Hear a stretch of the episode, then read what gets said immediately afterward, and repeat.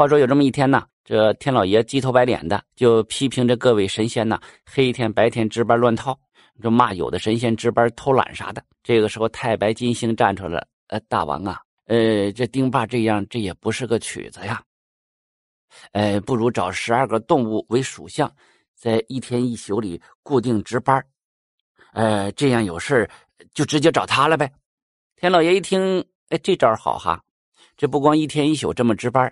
也可以让这些属相一年中啊总这么值班，然后这天老爷就谕旨一下，天上人间的动物都抢着报名，就定下了八月十五在天庭开选。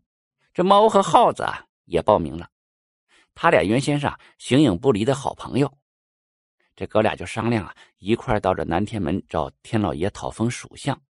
八月十五那天呢，他俩起得挺早，就走到南天门那旮瘩了，这大门还没有打开呢。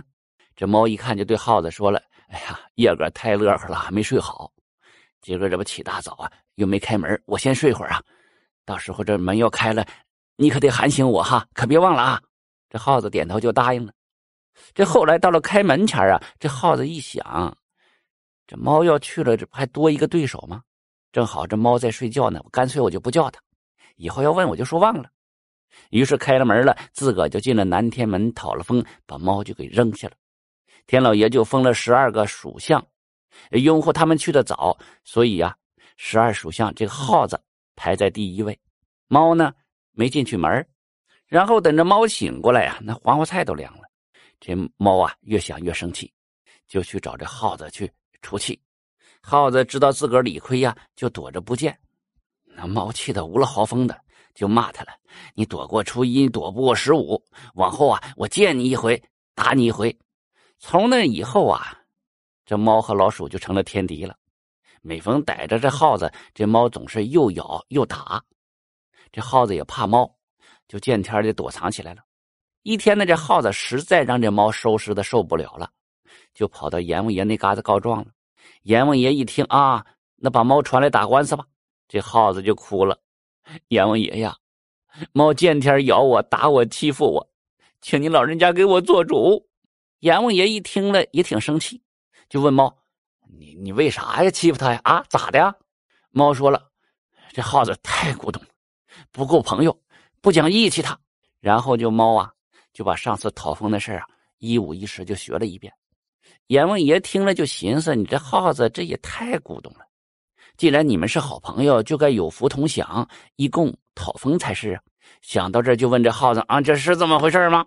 那耗子不能承认呢，就分辨了，是这么回事可可可他去去讨封，这么大事还睡啥觉啊？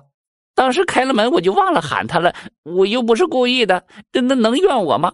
说着说着，这耗子又哭了。其实啊，他心眼挺多的，他把这不叫猫说成忘了叫了。阎王爷听了心想，这也是哈，这猫这心真他妈大。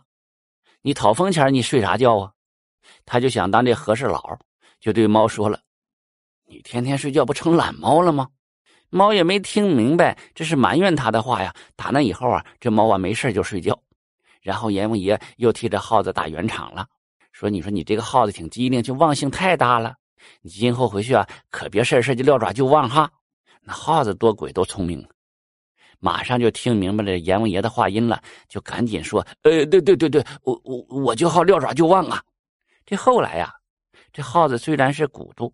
机灵，明明知道这猫在洞外等着呢，却撂爪就忘了，还往外撩呢。这就是耗子撂爪就忘的由来。